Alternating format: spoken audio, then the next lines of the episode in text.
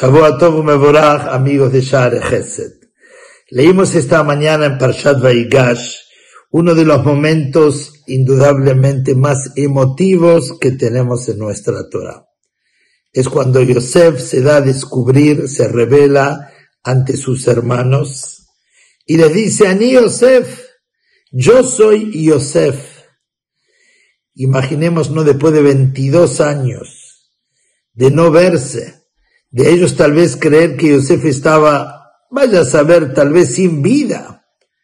Y nada más ni nada menos se lo encuentran como el virrey de la grande Egipto de esa época. Por eso dice el Pasú, cuando él les dice a ni Yosef, ellos ni siquiera pudieron responder. Se quedaron en una especie de shock. ¿Cómo Yosef?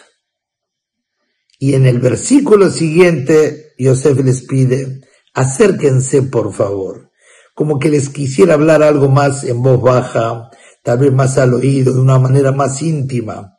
Y ahí les vuelve a decir, Ani Yosef, yo soy Yosef vuestro hermano, que me vendieron a Egipto.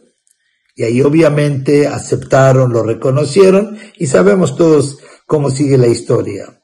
Dice el Orahaim Kadosh, ¿por qué les tuvo que decir acérquense antes de decirle la frase, yo soy Yosef que me vendieron a Egipto, porque entre ellos estaba Benjamín, el único hermano de padre y madre que tenía Yosef.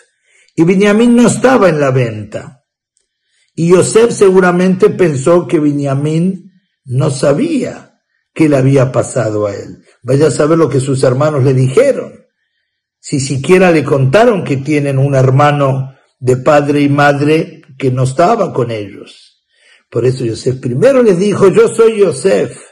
Y al ratito les dijo, acérquense. Y ahí les dijo en voz baja, sin que Benjamín escuchara, yo soy Yosef vuestro hermano que me, me vendieron a Egipto.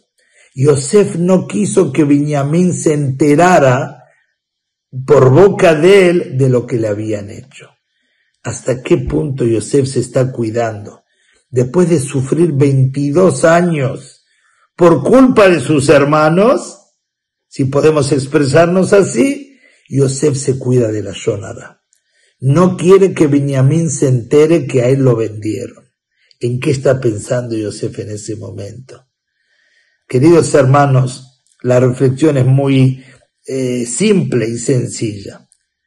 ¿Cómo se vería nuestro mundo si cada uno de nosotros haríamos un poquito más de conciencia antes de hablar algo sobre nuestros compañeros, en tener siempre presente en que no se ofenda a nadie por nuestras palabras, que no se enoje nadie por nuestras palabras, que no se avergüence nadie por nuestras palabras.